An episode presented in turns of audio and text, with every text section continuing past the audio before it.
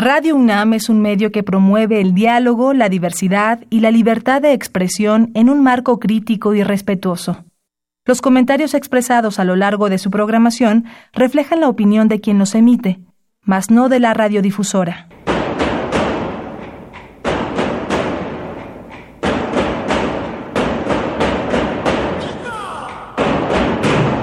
Discrepancias. Atacan a la universidad porque discrepamos. Viva la discrepancia, porque es el espíritu de la universidad.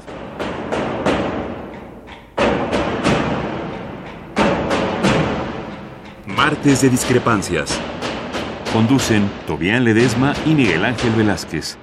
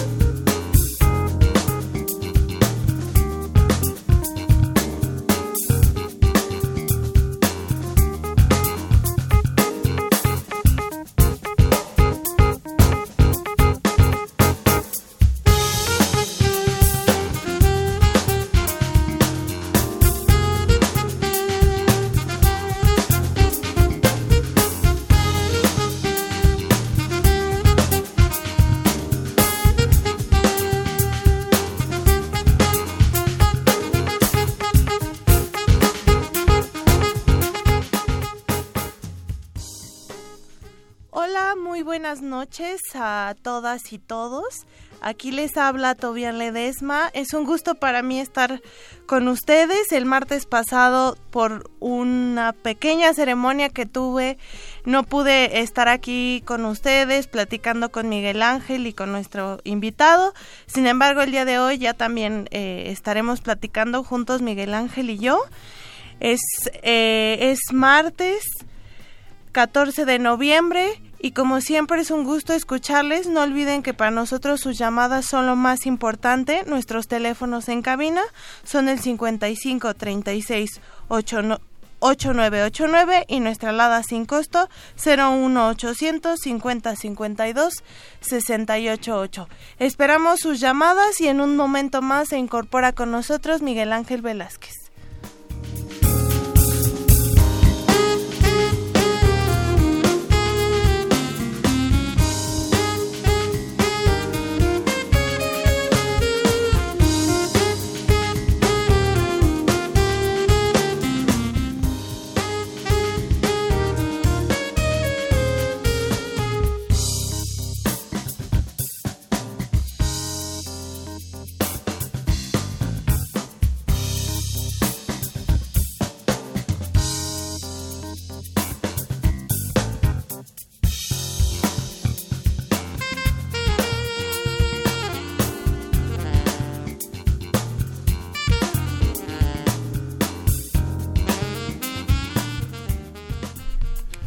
¿Qué tal? Buenas noches, muy buenas noches. Ya nuestra compañera, premiada compañera, festejada compañera, Tobián Ledesma, ganadora del Premio Nacional de Juventud. Bueno, ella ya hizo la presentación de, de nuestro programa. De cualquier forma, yo quisiera no dejar ir la oportunidad de hablar de esto que ayer sucedió que fue la presentación del, se llama creo que Frente Cívico. Sí. Por la Ciudad de México. aquí en la ciudad. Que es este despropósito de, de, juntar a la derecha con la derecha, no, por, con la izquierda, ¿verdad? ya, no sabemos. La, derecha con la derecha, con la otra derecha. Este, pero, pero quiero decirles esto porque de muchas maneras estoy, estoy, sí tengo que decirlo Tobián, perdón, pero estoy, estoy contento. Si todo esto, a final de cuentas, cristaliza, y si además eh, gente como, digo, me estoy refiriendo también al, al, frente opositor, que es el nacional de... Si esto cristaliza, entonces tendremos, fíjese usted bien, al Bronco de derecha, o a Zavala de derecha, a Anaya o al frente de derecha. A Barrales. A Barrales de derecha. Bueno, pero eso ya no estaría en lo nacional, pero estaría Pero esto, esto quiere decir que habrá tantos tiradores de derecha que la izquierda quizá, el PRI se nos olvidaba, ¿no? Meade, que le dicen MID. MID. Este, este hombre eh, también de derecha. Entonces, fíjate que se fraccionaría tanto la derecha que en este caso la oportunidad de que Andrés Manuel se llevara todo lo que resulte de la izquierda sería fantástico. Era fantástico porque creo que hay una oportunidad muy grande para Morena sin Morena. No se dedica a hacer tarugadas como lo ha hecho continuamente. Este, y gana la elección. Así es. Pero lo interesante es, fíjense ustedes, qué tan grande es la ambición de estos personajes de la derecha, que no pudieron ponerse de acuerdo para lograr nada. Han criticado y criticado a López Obrador porque plantean que López Obrador no es capaz de ser tan humilde como para juntarse con la izquierda o hacer un solo bloque de izquierda. Y sin embargo, ellos, toda la derecha, están deshilachados. Es una buena noticia entonces, yo creo que tenemos que tenerla en cuenta, porque estos, estos votos que se van a dispersar debilitarán al monstruo de la derecha que tan mal nos ha gobernado, que tan mal nos ha traído y que mire usted, déjeme darle un, pequeño adelanto. Mañana o el jueves, no tengo muy seguro, van a presentar en Los Pinos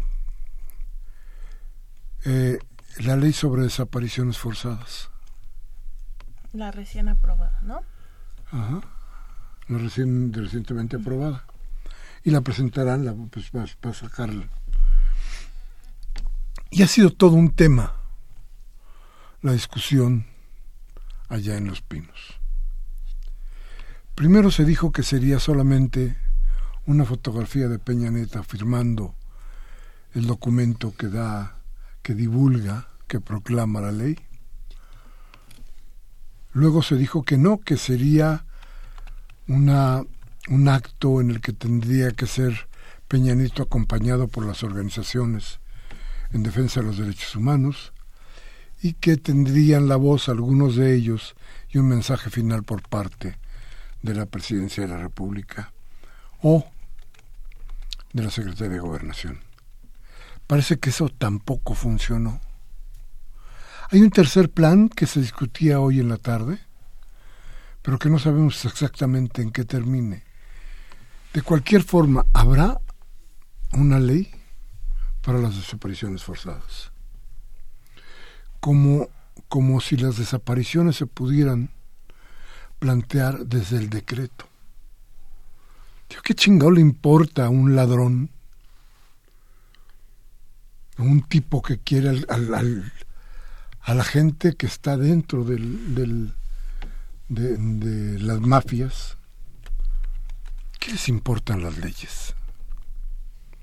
¿Supone usted que esto va a cambiar? Ayer la señora Morera, que es una integrante de alguna de las ONGs muy prestigiadas entre toda la derecha, ponía, nos decía lo que usted y yo ya sabíamos, lo que todos sabemos, que aumentaron los secuestros, que aumentaron los robos, que aumentaron las muertes, todo lo que ya sabíamos. La única diferencia es que lo dijo frente a Peña Y Peña, ¿qué hizo? Bueno, pues advertir a sus colaboradores que los va a correr si no se ponen abusados. Este, y hablar, por ejemplo, de que se le ha hecho bullying a, las a las instituciones. A las instituciones. Como si, como si él no cumple. él, él, hablaba de que no se reconoce lo que hace la policía. Pues ¿para qué carajos entonces pagamos? Deber principal y fundamental de un gobierno es garantizar la seguridad de los habitantes de su país. Si eso no lo puede hacer, y si lo hace mal, pretende que se le aplauda, carajo, ¿dónde vivimos? ¿Todavía nos cambiamos o nos quedamos acá? Nos quedamos. Pues sí, aquí nos quedamos. Viva la lucha. Bien. Ya son las 8 con 12 minutos. Vamos a ir a un corte. Nuestros teléfonos en cabina 55368989. Y nuestra alada sin costo 01800 5052 688. Hay 850 edificios en el reporte nuevo que están a punto de caerse. Esto no lo reconocen las autoridades. Vamos al corte y regresamos.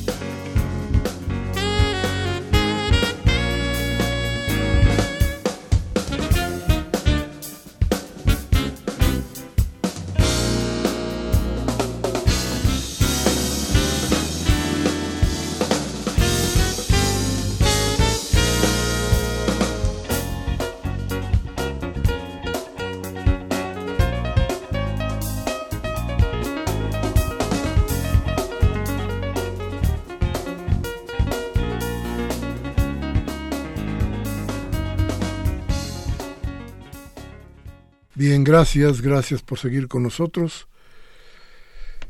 Mire, yo creo que tenemos que darnos cuenta de cómo viene el, asunto electoral en todo lo que nos rodea aquí en el sitio federal. Se han hecho leyes, se ha procurado de muchas maneras tratar de que la protección real a la gente no solamente quede en las calles de la ciudad, sino que se extienda a una buena parte del Valle de México. Y que el Valle de México se convierta en una entidad, tal vez no gobernada por los mismos, pero sí de hecho una entidad en que las reglas de convivencia, cuando menos, pudieran ser las mismas.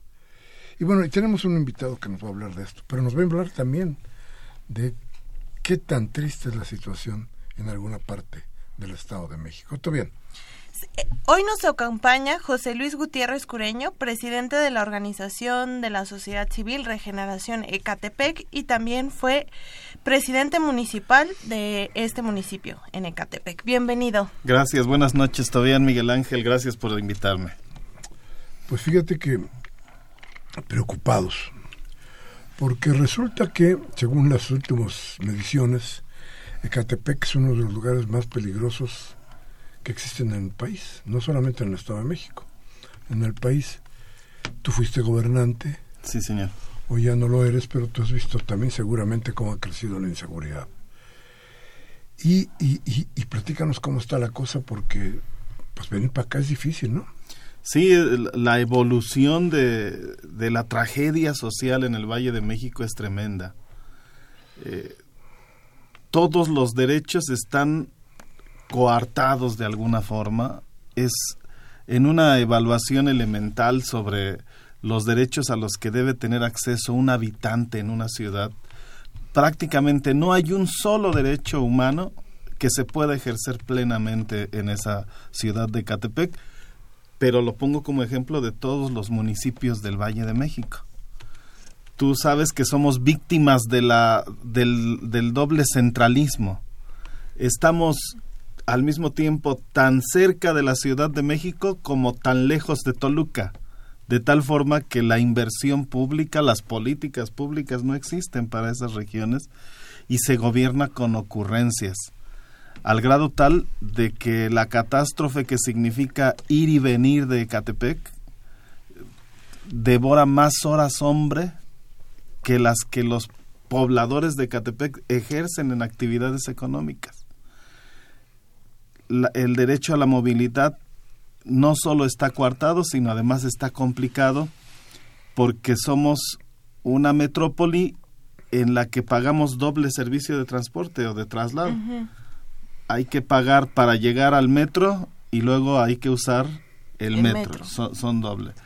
Y eh, eh, es una metrópoli en donde tienes que usar hasta seis tarjetas diferentes para, para trasladarte. Ese caso de la movilidad es básicamente una de las tragedias que padecemos solo por seguir conservando ese límite político administrativo, esa línea imaginaria que en muchas colonias solo se supone que pasa en medio de la calle y que separa a un municipio de una delegación. Eh, eh, es, es, trágico. el tema de la inseguridad es peor porque eh, aunque la Ciudad de México está padeciendo su propio proceso de inseguridad, lo cierto es que la actividad delictiva más intensa se está desarrollando en la zona, en los municipios de la zona metropolitana. Y tenemos un municipio que es Nesa que practica una política de seguridad exitosa y que provoca un efecto cucaracha sobre Catepec. Entonces traemos por un lado a la propia delincuencia de Catepec y traes a la delincuencia de la Ciudad de México y a la delincuencia de Ciudad Nezahualcóyotl encima del asentamiento humano más habitado del país, que es nuestro municipio. Dos millones y medio de habitantes convivimos en Ecatepec y un millón y medio más transitan por nuestro municipio en horas hábiles. Entonces, tres millones. tres millones a los que hay que brindar servicios eh, eh, y, atender. Eh, en una dinámica en donde las leyes, Miguel Ángel, no tienen sentido, puesto que no prevén las garantías suficientes para que los ciudadanos puedan ejercer plenamente sus derechos. Eh, ah, no, quisiera entrar en el anecdotario, pero el, el, tamaño de la violencia que se vive en el municipio es tal que hoy una joven puede ser secuestrada para efecto de rituales satánicos sexuales puede ser tirada en una en un lote baldío y luego te, ella y su familia tienen que recurrir a irse de su ciudad, de su de donde habitan por el temor a que los delincuentes en total impunidad puedan ir sobre ellas.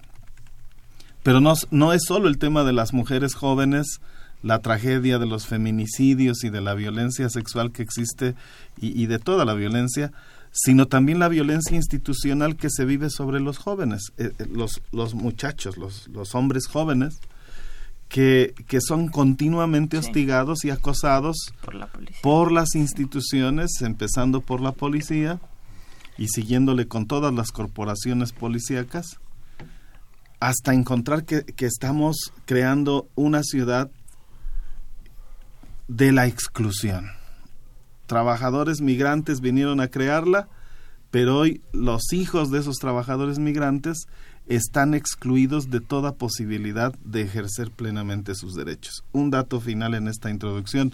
De cada dos jóvenes que salen de secundaria, solo uno puede continuar sus estudios.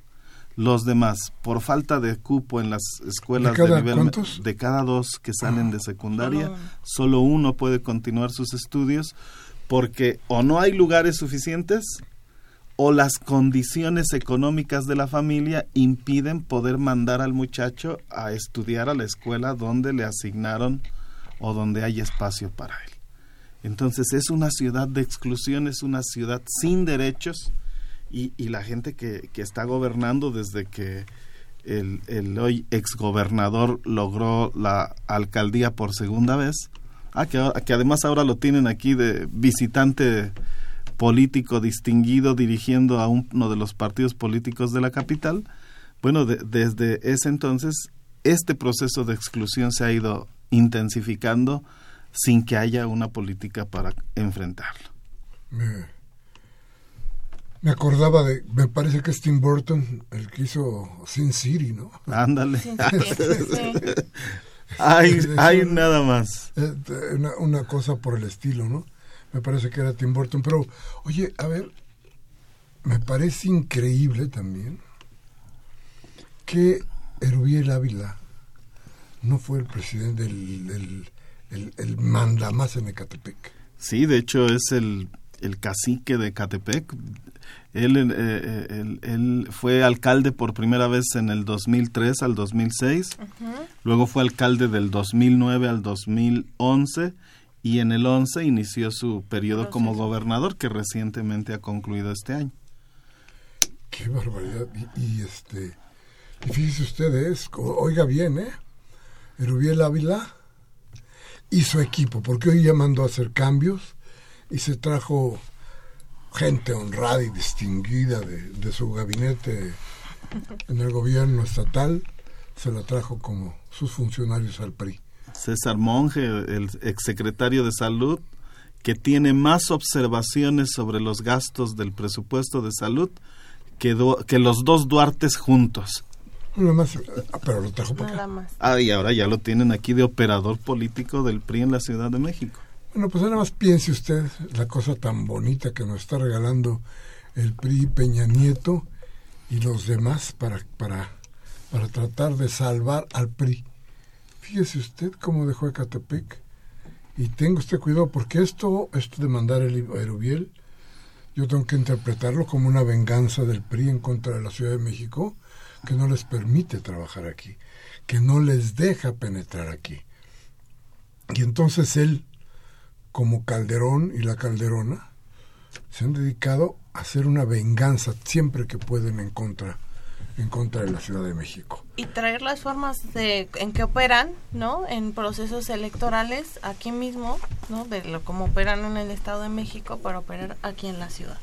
Yo, lo he calificado como una amenaza a la democracia de la Ciudad de México, que nos guste o no ha sido un proceso estable desde 97 que hubo el cambio de partido en el gobierno hasta la fecha, la democracia de la capital ha sido el proceso de democratización más estable del país, con sus asegúnes y sus bemoles.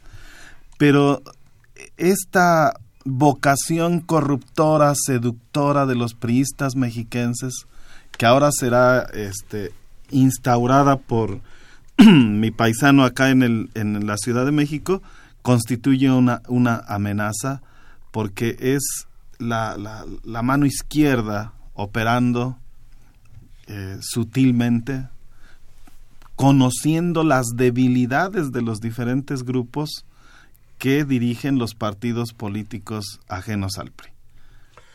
A ver, me corrigen, qué bueno que me corrigieron, Sin Siri es de Roberto Rodríguez, de Robert Rodríguez. Este, qué bueno que me corrigieron, no es de Ah, yo tampoco sabía. bueno. Robert Rodríguez, bueno, qué bueno que nos corrigieron. vamos a ir a un corte y vamos a regresar a platicar con Gutiérrez Cureño que, que además este, debe tener, pues no sé, vocación de santo, porque además quiere regresar a, a Catepec. O, a alguna así como que quiero seguir sufriendo, ¿no? No, no. si no, si no hay, alguien tiene que hacerlo, si no, si no, no necesitamos, está muy bien. Bueno, vamos al corte. Teléfono 55 36 8989. Nuestra alada sin costo 01800 50 52 688. Vamos al corte y regresamos.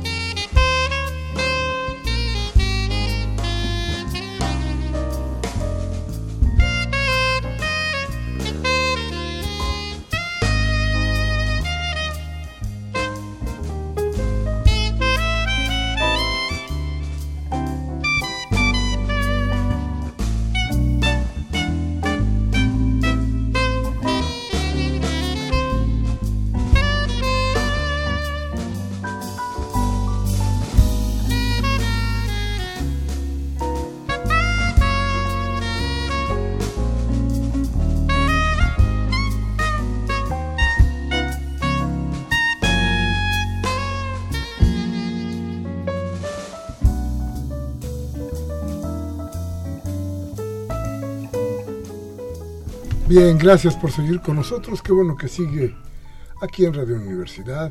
Nuestros teléfonos una vez más 5536-8989. Nuestra alada sin costo 01800 5052 688. Y estamos hablando con José Luis Gutiérrez Cureño, que es un hombre conocedor de lo que pasa en Ecatepec, pero además un luchador social importante. Eh, para todo el país, miembro de Morena. Sí, sí, en, ese proceso estoy. Ellos abrieron su puerta y estamos participando. Y, y, un hombre bastante necio, ¿no? Entonces ahora lo que quiere es regresar, él ya fue presidente municipal en Ecatepec y quiere regresar a Ecatepec a gobernar. Yo me supongo que la necesidad debe partir de la urgencia por tratar de lograr un cambio antes de que esto se desfonde, pero, pero el diagnóstico, José Luis, ¿cuál sería? Mira, eh, de entrada, solo puntualizar una cuestión. para el proceso de 2018 y en virtud de la colaboración con Morena y la decisión que ha tomado este partido de designar a sus coordinadores por encuestas, eso es lo que ha permitido que surja nuevamente mi nombre como posibilidad de representar ese partido y posteriormente, llegado el momento, probablemente ser su candidato.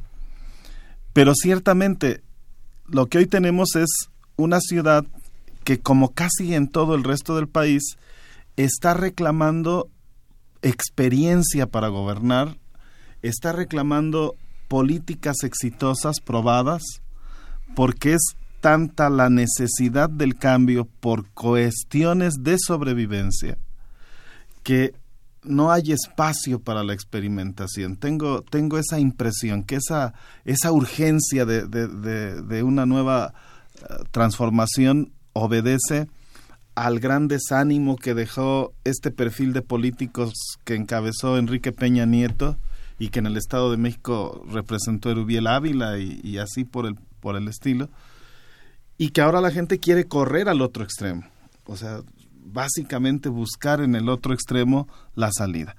¿Qué problema tiene eh, la ciudad de Catepec? Y vamos a referirnos a ella pensando en que se repite al menos en las 100 ciudades más importantes del país. Es una ciudad que no está diseñada para la convivencia humana, es una ciudad en donde los líderes no tienen valores y principios básicos para la convivencia humana, es una ciudad cuyo gobierno tiene más facultades que los recursos que puede disponer para atender y, cumplir con sus obligaciones, y es una ciudad con un gran potencial desperdiciado. Entonces, lo que tenemos en, en esta ciudad en particular, en Ecatepec, como en las 100 ciudades más importantes del país, es una oportunidad de demostrar que pueden ser viables, que puede ser viable la convivencia humana en estos grandes conglomerados urbanos en el corto plazo. Y además es urgente porque según todas las tendencias poblacionales, estas 100 ciudades más habitadas del país van a duplicar su población en los próximos 10 años. De aquí al 2030, todas las ciudades las 100 ciudades más grandes tendrán el doble de habitantes. Ecatepec pasará a tener cerca de 4 millones, 4 millones y medio de habitantes que requerirán muchas más satisfacciones de las que hoy se les pueden otorgar, pero que para poder otorgárselas se requiere iniciar un proceso de planificación participativa y de presupuestación para, para ir satisfaciendo esto. Y me refiero a infraestructura para todos los servicios públicos, pero también en inversión para la cultura, la educación y la salud de la gente. Entonces hay muchas más necesidades que posibilidades. José Luis, justo esta parte de en materia de derechos humanos, ¿qué acciones se pueden hacer? Digo, cada estado tiene sus este, comisiones de derechos humanos, ¿no? A nivel local, está a nivel nacional. Pero eh, es posible articular alguna estrategia porque, o sea, el tema de feminicidios, además de que se ha multiplicado y los números son con todo y la alerta de género con todo y la alerta de género los casos además son visibles no ahí están estamos hablando justamente de eh, que no hay espacio público el tema del medio ambiente el, el tema de la movilidad ¿Se podría articular una estrategia o tendría que ser también de la mano con otros municipios, incluida también la Ciudad de México? Yo tengo la impresión de que en Ecatepec y en todo el Valle de México hay ya una gran simulación de las autoridades en materia de los derechos humanos. La alerta de género es el ejemplo más claro diversos gobiernos intentaron hacer políticas para combatir la violencia intrafamiliar y la violencia hacia las mujeres. En cuanto se decretó la alerta de género, dejaron de hacer cosas. Y la alerta de género solo sirvió para que el gobierno dijera estamos haciendo, algo, y en realidad dejaron de hacer cosas. Pero no solo es en materia de, de, de feminicidio, sino casi en todos los aspectos las áreas de derechos humanos, dígase la Comisión Nacional, la Comisión Estatal, eh, bueno, las propias comisiones de los diputados. Ayer me enteraba que quienes le gritaron aquel grito futbolero a un diputado de Moreno eran diputadas de la Comisión de Derechos Humanos. Eh, viene, viene a ser otra evidencia de lo que estoy diciendo. están atendiendo el tema de derechos humanos los políticos de relleno tanto con políticos de relleno como con ideas de relleno. Cuando justamente el tema de la satisfacción plena de todos los derechos de todas las personas es hoy una tendencia mundial que se refleja en el concepto del derecho a la ciudad, que significa cambiar el paradigma. Ya no se trata de saber qué están haciendo los gobiernos en determinado tema, sino qué tan satisfecha está la población con lo que está haciendo el gobierno. Pongo un ejemplo muy sencillo. No se trata de saber que el alcalde de Catepec puso este año mil lámparas, sino se trata de saber si la gente se siente segura en, en las calles de Catepec porque están iluminadas o no.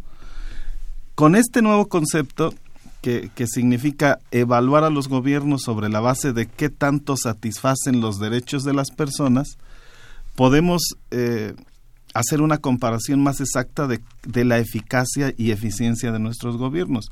Yo sostengo que hoy no existe eficacia ni eficiencia en el gasto público, que hay un gran desperdicio de recursos, que estos se están eh, eh, eh, usando fundamentalmente, y aunque parezca obvio lo que voy a decir, con fines político-electorales, todo mundo está gastando recursos con el fin de ganar la próxima elección y olvidando la función para la que fueron electos, que es la de satisfacer la calidad de vida de sus habitantes.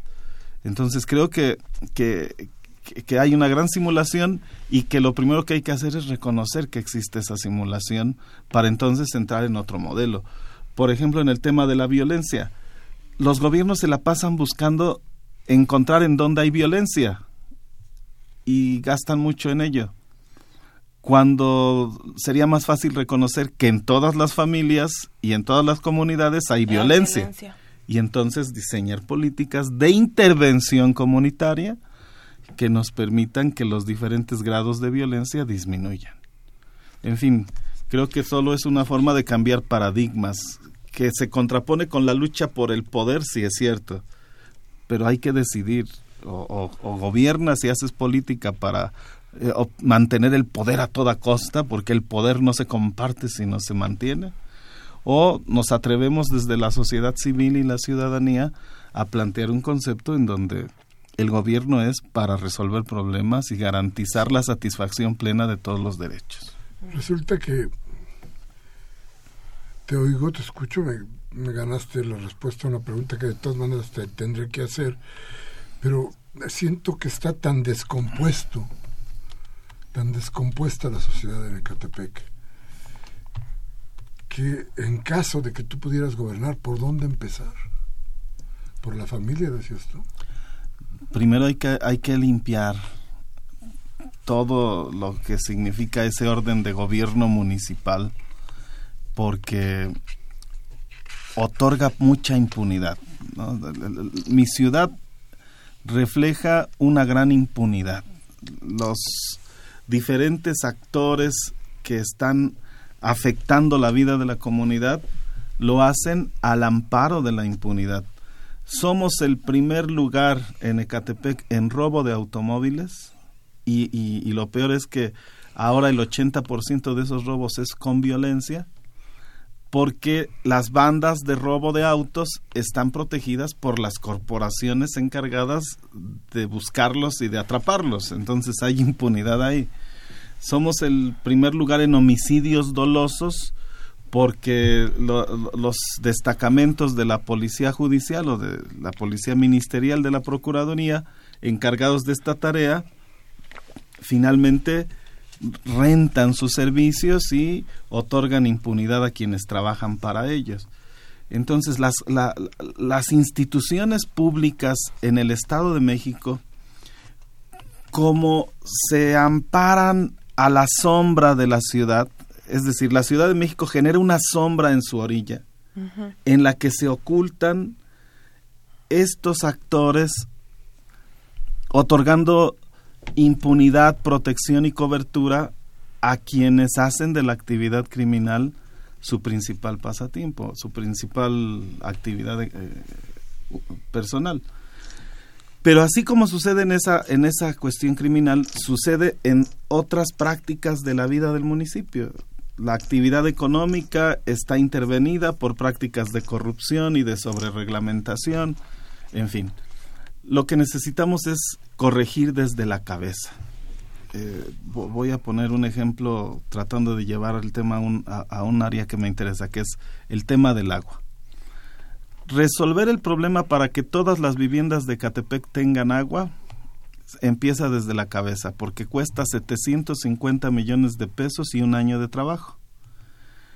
Pero esa cantidad es equivalente a lo que la ciudad gasta en el cabildo de Catepec, que son una asamblea compuesta por 24 personajes, regidores, síndicos y alcalde, que más o menos devoran en los tres años de gobierno esa cantidad de dinero. Entonces tenemos una cabeza que está diseñada para el lucro, que, ha diseñado una forma de gobernar para el lucro, que, ha, que opera una lógica del, del uso de lo público para fines personales, y ese es el modelo que existe en la ciudad. Rompiendo ese modelo, Miguel Ángel, terminando con ese modelo, puedes liberar muchos de los conflictos que existen en el municipio de Catepec. Y también son el primer lugar en el horror, porque los, los gobernó una gente como Erubiel Ávila. Eso no quería dejarlo de decir, porque a final de cuentas, quien ha sido dos veces gobernante, sí es quien ha procreado todo este caldo de cultivo de violencia que hoy le estalla en la cara a la gente de... y de, exclusión. Claro. Una tendencia que estamos revisando, Miguel, perdona la interrupción, es esta, con, esta coincidencia, entre comillas, de que las zonas de más alto índice delictivo coinciden con las zonas donde el PRI tiene mayor número de votos. Es un, es un dato. Eh, bueno, pero eso ya es una redundancia.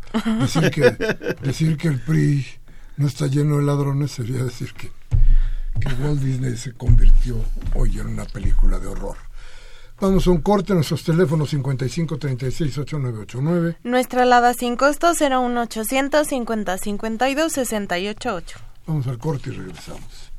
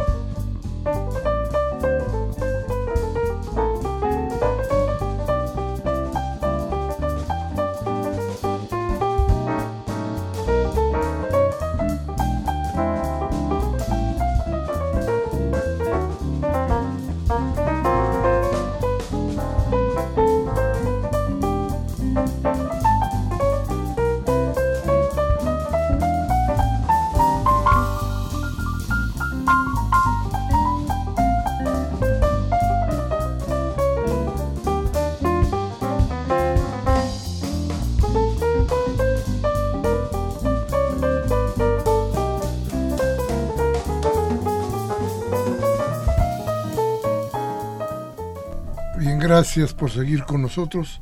Gracias por estar aquí. Sí, increíble, José Luis, que, que pudiera haber un hombre como Gabriel Ávila, que además gobernó el Estado, es decir, gobernó dos veces el, municipio, gobernó el Estado, que no se daba cuenta que es que la violencia está tan soterrada, el crimen está tan, tan invisible, que no se da cuenta la población y se dan cuenta los políticos de lo que sucede ahí.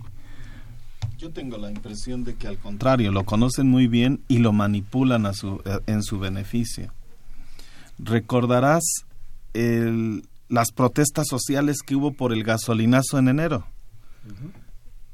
Recordarás el experimento del pánico que generaron con los con estos eh, motines que hubo en los centros comerciales prácticamente fue Catepec.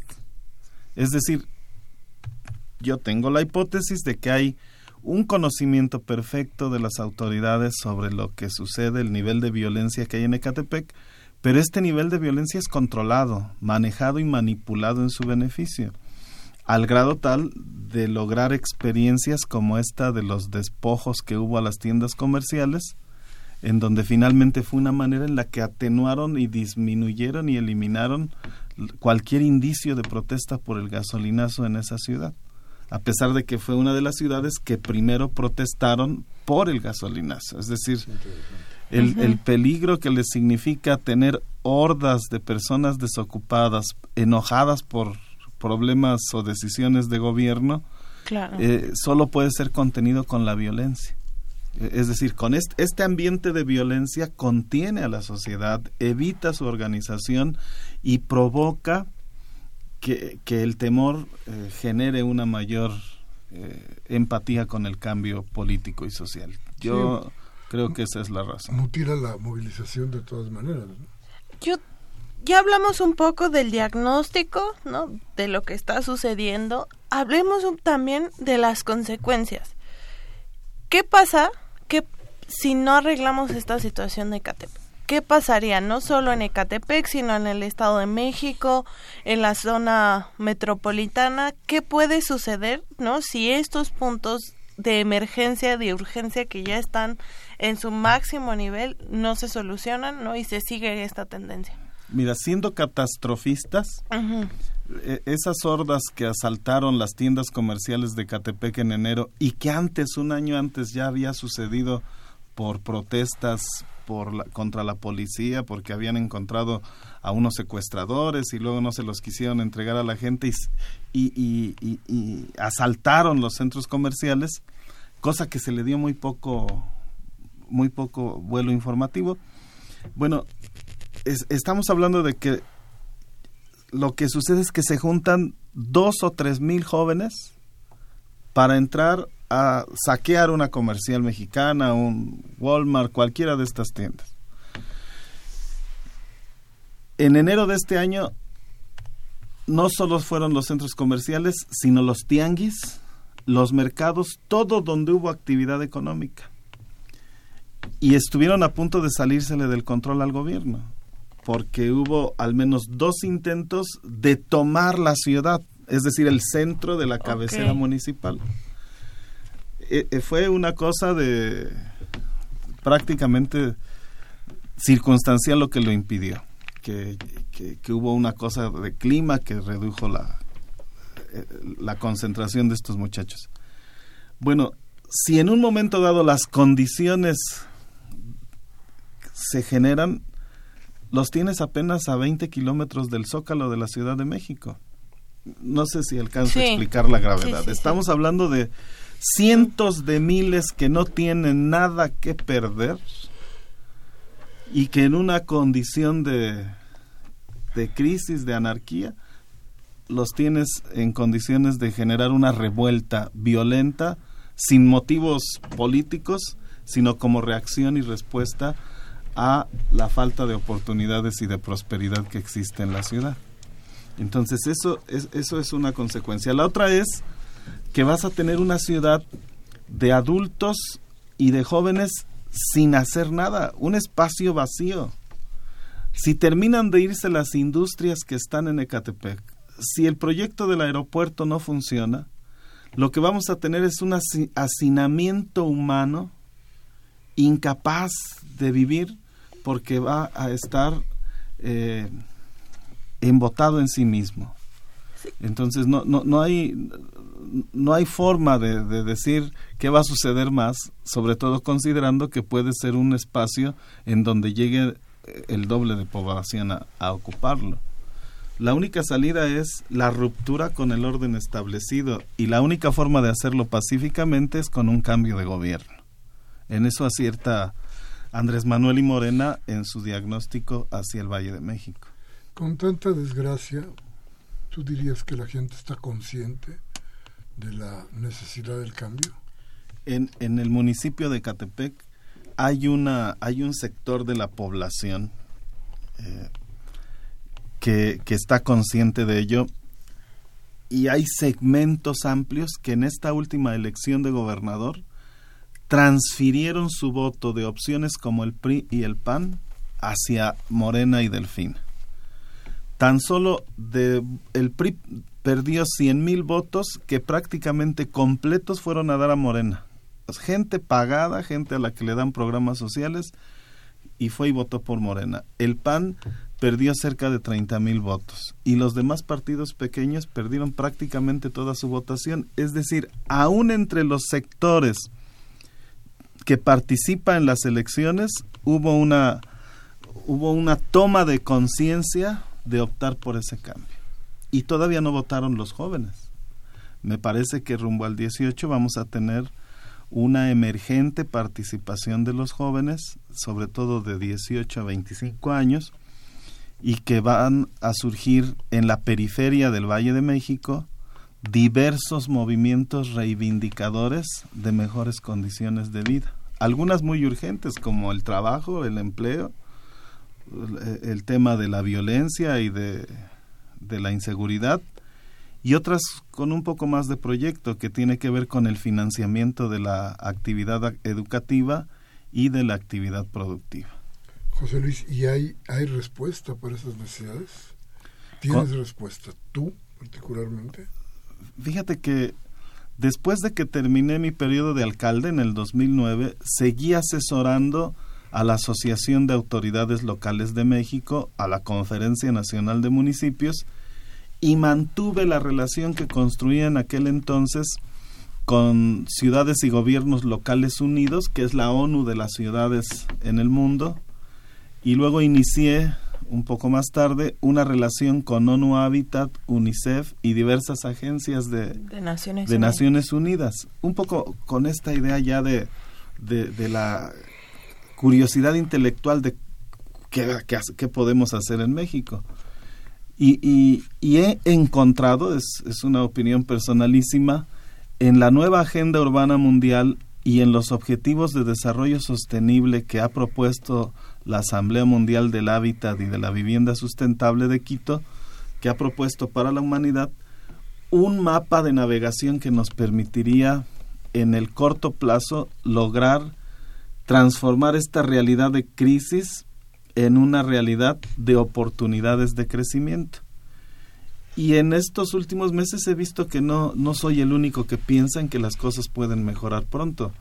Eh, los empresarios agrupados en todas sus redes están pensando en mantenerse en Ecatepec si hay condiciones para ello. Dos fundamentalmente, no corrupción y disminuir la inseguridad. Esas son las cosas que te ponen ellos.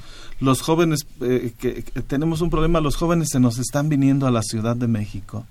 En cuanto logran un empleo estable, se salen de Catepec y entonces la familia trabajó muchos años para producir un profesional que en cuanto tiene una posibilidad de ingreso se sale, porque no, no conviene estar por allá. Hay condiciones para retenerlos en Ecatepec, si logramos reactivar nuestros parques industriales y si logramos sobre todo aprovechar la oportunidad que significa el aeropuerto y, la, y los dos nuevos corredores urbanos que este generaría en el municipio. Entonces creo que sí hay forma de hacerlo porque hay actividad económica permanente, hay una vocación industrial, hay una vocación comercial y de servicios y tenemos la ventaja de que todavía somos una sociedad que más del 60% de la población es menor de 30 años. Entonces, esa es el gran, la gran riqueza y el gran capital. Es de los municipios con más jóvenes de todo el país. Sin duda alguna. Bien, bueno, vamos a ir a un corte y vamos a regresar inmediatamente con las llamadas de usted, con su voz, que es lo más importante en este programa. Vamos al corte.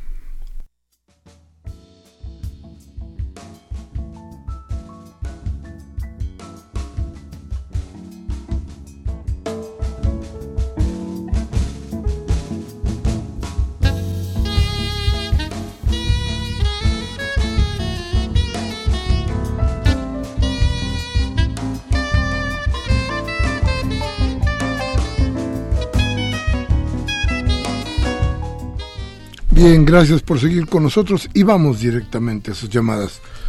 ¿Todo bien? Aurelino Rodríguez de Contreras. En las próximas elecciones necesitamos arrasar. Necesitaremos el 60 o 70% de la gente. De no vamos a pasar, no hay que pasarnos dándonos la vuelta y para eso estamos, ¿qué dice? Para que estos se la traguen. Me supongo que se refiere que la oposición, ¿no? Se gane las elecciones. Dice la señora Servín, un beso y un abrazo para usted, señora de San Rafael. Muchas gracias por su concepto. Dice, ya sabemos cómo sufren en Ecatepec, pero se trata de actuar. Han dejado que crezca la mafia. Lino Valdés de Tlalpan. Erubiel y Del Mazo son ambos responsables por la crisis de feminicidios en el Estado de México. Una crítica seria a ellos debe ir acompañada de hacerles responsables penalmente por las víctimas de violencia a su fallido gobierno. Manuel Salinas Torre de Ometepec, en Guerrero, dice, interesante el programa, siempre trato de escuchar Radio UNAM, me gusta la música que transmite esta estación, y sugiere ir al fondo de algunos temas como el de los desaparecidos. Se deben hacer leyes que se cumplan, que ya haya un camino que ya haya un cambio de paradigma. Sí, don Manuel, de eso se trata y mire, la ley que han presentado plantea eso, pero yo creo que tiene que ser un trabajo terrible o grandioso entre la población y las autoridades, porque a final de cuentas, mientras las leyes sigan lejos de las necesidades de la población, no hay salida. El maestro Manuel Munguía, como siempre, muchas gracias por su llamada. Desde Iztapalapa nos dice, los 15 trillones de dólares denunciados en los Paradise Papers por el Consorcio Internacional de Periodistas de Investigación tan solo representan el 30% del saqueo hecho en los últimos 34 años a valorar por el los presentes neoliberales, mientras el pueblo de México se sigue aguantando el robo más grande de su historia, así como la desesperación de Pemex y la entrega de nuestra riqueza eléctrica, minera y acuífera a intereses fascistas y extraños. Amén del probable descalabro que significaría el fin del TLC. ¿No es esto más que una venganza para los neoliberales, verdad, señor Peña? Máximo García de Venustiano Carranza dice saludo a todo el equipo. Gracias, don Máximo. gracias. Y al invitado. Gracias, don Máximo. Dice, buen programa. José Luis tiene buenas ideas. Mis mejores deseos. Gracias, gracias, muchas gracias. Rubén Pinto de Catepec dice, tanto en el Frente Ciudadano como en el PRI, eh, les cae de la patada mula al pueblo de México. Cualquiera de esos candidatos son una ofensa para México. Guillermo Barrón de Iztacalco dice en el año 2006 Enrique el Hermoso ayudó a Felipe Botella a usurpar el poder. En pago ahora se pretende poner a Margarita la Loca como presidenta de la República. Pero como están las cosas, nunca llegará a la presidencia. Viva López Obrador, dice Guillermo Barrón. Gracias, don Guillermo. Karen Dam de la CDMX dice, las condiciones de vida en Ecatepec son indignantes. Esta es la bola, es culpa de la bola de ladrones del PI que no ha hecho nada más por esta pobre gente. Fernando López Leiva de Naucalpan dice, quienes tanto nos decían que el PRD de la ciudad era diferente al PRD nacional, al parecer no son tan certeros en su análisis. Mire, don Fernando, hasta antes de esto, el camino del PRD en el DF y el del Nacional estaba dividido por una, una razón importante. Se llamaba los chuchos. Los chuchos dominando el escenario nacional y aquí en la ciudad con otro tipo de ideas. Eso, eso desapareció como desaparecen muchas cosas en la política. Hoy no lo podría repetir. Hoy las condiciones de unos y otros son prácticamente las mismas. Pero no me arrepiento de lo que dije antes porque partía, desde luego, de un análisis que tiene que ver con la realidad, con los datos duros, no con algún pensamiento de otro tipo. Y Gabriel Campos, de Benito Juárez, dice, ¿qué pacto maléfico están haciendo la Zabala calderonista, ya que disque anda recogiendo votos? ¿A quién se los va a vender? ¿Cuál va a ser el precio? ¿Con qué fin? ¿Qué gusto está haciendo? ¿Qué, qué, ¿Con qué gusto está haciendo el buen fin? ¿Subieron los precios desde septiembre? Pues sí, así está la cosa. En fin, se nos acabó discrepancias. Ya se nos acabó. José Luis, gracias, Gracias por venir. a ustedes y espléndido programa. Gra- gracias a ti por estar con nosotros, Tobian. Gracias. Mm, Muchas gracias. felicidades. Muchas gracias. A usted, a usted como siempre. Saludos. Este 14 de noviembre de 2007 le informo que Gerardo Zurrosa estuvo en los controles técnicos, Mariana Mondragón en la asistencia de producción, Baltasar Domínguez que se dio una vuelta por esta su casa, servidor Miguel Ángel fin. Velázquez que les pide, les, les ruega, si lo que aquí hablamos le sirve, tómese mañana un café con sus amigos, hable de lo que aquí hablamos, platique las cosas de nuestro país. Pero si no tiene ganas de echar a andar el cerebro, no importa, ¿eh? La democracia le da salidas. Cambie la MBS a Radio Fórmula, Televisa, para que le cercenen la voluntad del cambio. Hasta la próxima.